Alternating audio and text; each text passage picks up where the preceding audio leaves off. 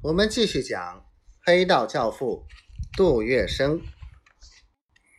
可是杜月笙却独持异议，他针对黄金荣和张啸林所提的反对理由说：“卢督军和何风林多年来和我们交情不错，患难之中派人来请托，这是他们看得起我们。”这件事就人情上来讲，我们不便推脱。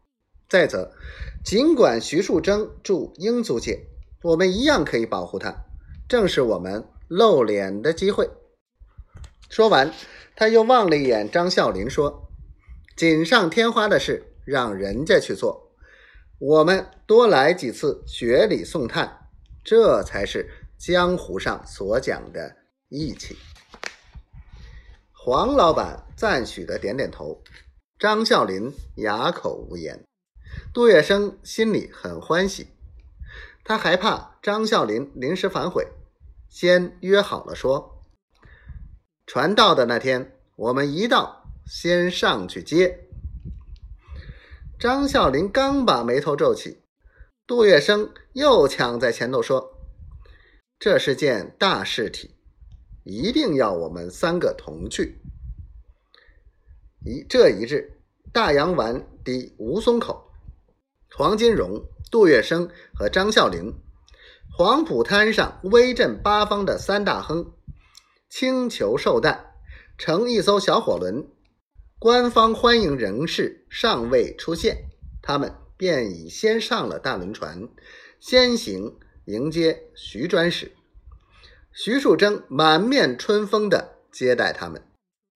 码头上摩肩接踵，人群密集，有的是官方为了敷衍段祺瑞派来的迎接官员，也有的是报馆记者，还有跑来看热闹的小市民，以及杜月笙事先安排好的群众。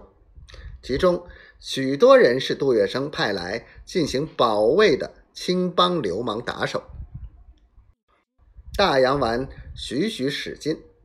徐专使穿一袭西服，在甲板上含笑出现。看热闹的眼见沪上三大亨黄老板、杜月笙、张啸林一致出动，站在徐专使的身边，寸步不离左右。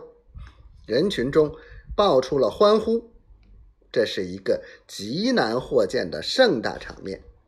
三大亨保护徐树铮，三个人在上海的实力总加起来，何斥十万雄兵。